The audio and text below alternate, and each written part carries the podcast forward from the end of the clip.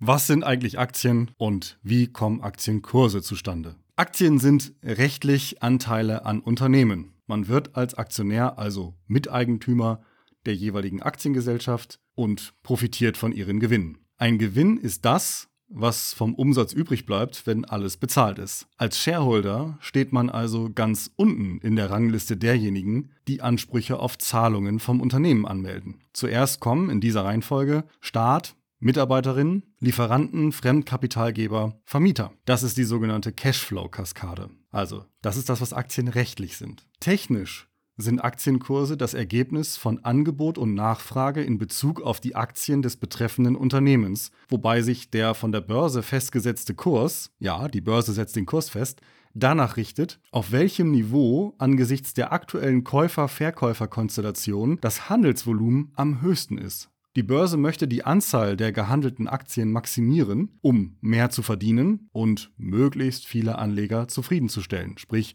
möglichst vielen Anlegern die Chance zu geben oder nicht die Chance zu geben, sondern zu ermöglichen, dann auch wirklich das, was sie tun wollen, irgendwas kaufen, irgendwas verkaufen, auch durchzuführen. Das ist das, was Aktienkurse technisch sind. Inhaltlich spiegeln Aktienkurse sehr vereinfacht und grundsätzlich gesagt den gegenwärtigen Wert des sehr langfristigen zukünftigen, also mutmaßlichen Wertes des Unternehmens, wobei die näherliegende Zukunft mehr Einfluss hat als die ferne. Verringert sich der erwartete zukünftige Wert, fallen die Kurse.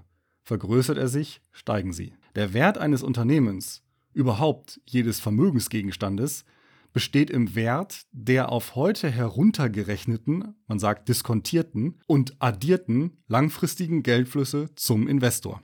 Bei Aktien sind das Dividenden, also Gewinnausschüttungen, plus Kurssteigerungen, die im Falle des Verkaufens der Anteile einen Cash-Erlös für den Investor darstellen. Investieren bedeutet, Geld in etwas fließen lassen, damit Geld zurückfließt. Idealerweise so viel mehr, als hineingeflossen ist, dass man sich hinterher mehr kaufen kann, als wenn man es nicht getan hätte. Weil es um sehr weite Ausblicke geht, können minimale heutige Veränderungen große Veränderungen in der Zukunft bedeuten und die Kurse heute entsprechend stark schwanken. Es ist durchaus möglich, dass ein Unternehmen die Verdoppelung seines Gewinns bekannt gibt die Aktie um 20% fällt, der Handel ausgesetzt wird und der Kurs nach Wiederaufnahme nochmal 10% absackt, weil die Erwartungen vorher höher waren und sich im Kurs wiederfanden. Oder weil zufällig irgendwas passiert ist, das die Aussichten trübt. Dieser Punkt sorgt bei Laien häufig für Unverständnis. Wie kann von heute auf morgen oder von eben auf jetzt ein Unternehmen 20% weniger wert sein? Und das trotz bester Zahlen? Die Börse spielt verrückt. Ja, Antwort, es ging nie um den sicheren heutigen Wert, was immer das überhaupt ist. An der Börse werden die Kurse von heute durch die Millionen Marktteilnehmer danach bestimmt, was die vermuteten langfristigen zukünftigen Werte des Unternehmens mit einem bestimmten zugrunde gelegten Zinssatz rückwärts gerechnet heute wert sind.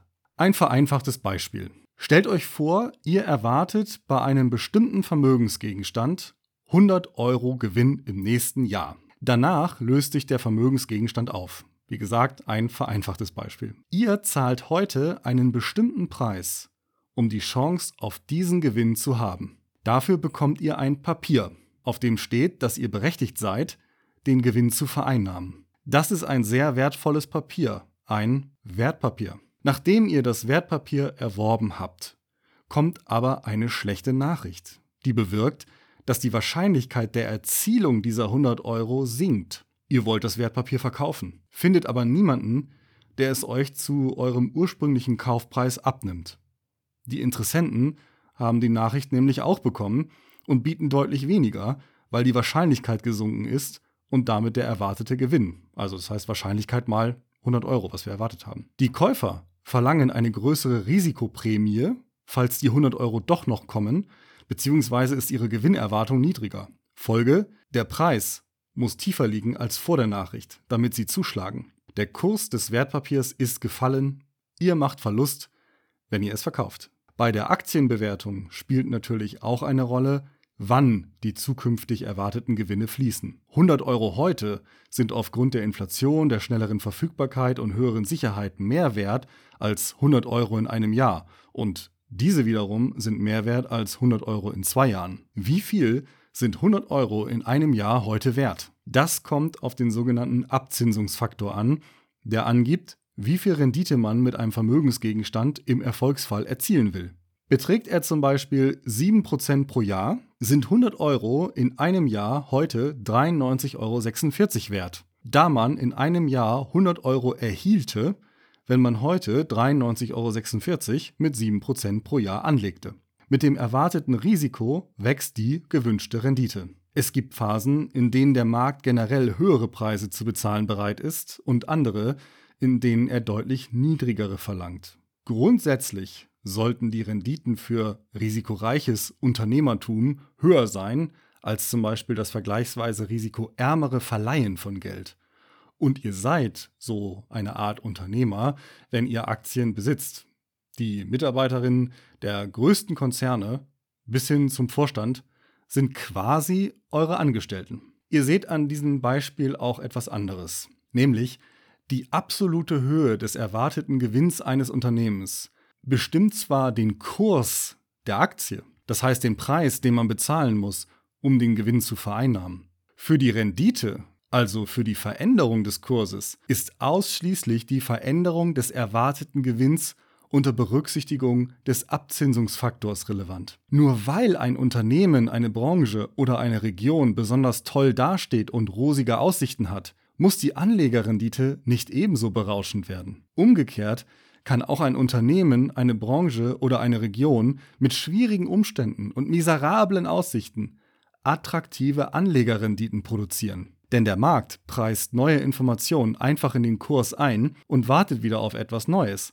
etwas bisher nicht Erwartetes, bekannte aktuelle und zukünftige Verhältnisse, ob übel oder super, wirken sich auf den Kurs nicht mehr aus. Ich wiederhole das nochmal. Bekannte aktuelle und zukünftige Verhältnisse, egal ob übel oder super, wirken sich auf den Kurs nicht mehr aus. Macht an dieser Stelle ruhig eine kurze Pause und führt euch das mal plastisch vor Augen. Ich werde das immer mal wieder erwähnen, diesen Punkt, aber wenn man das schon an der Stelle begreift, akzeptiert, versteht, dann hat man schon mehr verstanden von der Aktienbörse als die allermeisten anderen. Ich erleichtere euch diese Pause dahingehend, dass ich sowieso am Ende bin mit dem Podcast. Ich hoffe, ihr macht daraus was. Bis demnächst und tschüss.